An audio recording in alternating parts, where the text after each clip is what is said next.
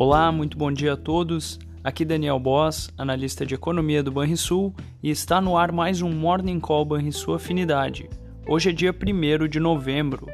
Lá fora, o mês começa com uma amostra de fôlego no ambiente internacional, em meio à alta do petróleo, bem como quedas do dólar e dos retornos dos treasuries.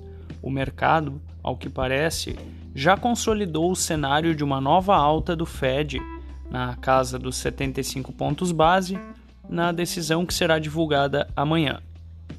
Já na Europa, em pronunciamento, a presidente do Banco Central Europeu, Christine Lagarde, reafirmou que a instituição continuará a subir a taxa de juros para conter a inflação recorde.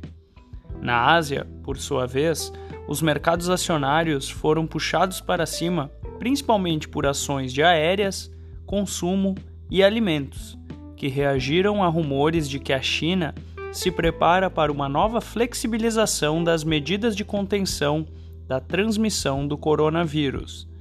Essas foram as notícias internacionais.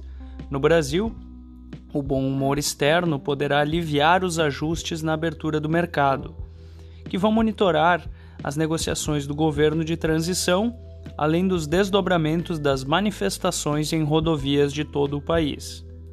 Mais um dado importante dessa véspera de feriado será a divulgação da ata do Copom. Com relação ao câmbio, a queda do dólar lá fora pode favorecer ainda novo alívio do dólar em manhã de valorização de algumas commodities, a exemplo, o petróleo. Fechamento do mercado.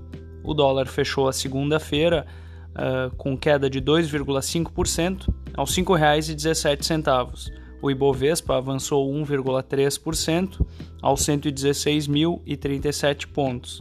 Já o S&P 500 recuou 0,75% aos 3.871 pontos. O DI futuro para janeiro de 2024 caiu 5 pontos base a 12,91%. E o DI futuro para janeiro de 2027 caiu 16 pontos base a 11,49%. Na agenda do dia, nos Estados Unidos teremos os dados do PMI industrial e a criação de empregos referente a setembro. No Brasil, será divulgada a produção industrial, além da já mencionada ata do Copom. Você ouviu o Morning Call e sua afinidade com os destaques do dia. Acompanhe de segunda a sexta-feira o nosso overview.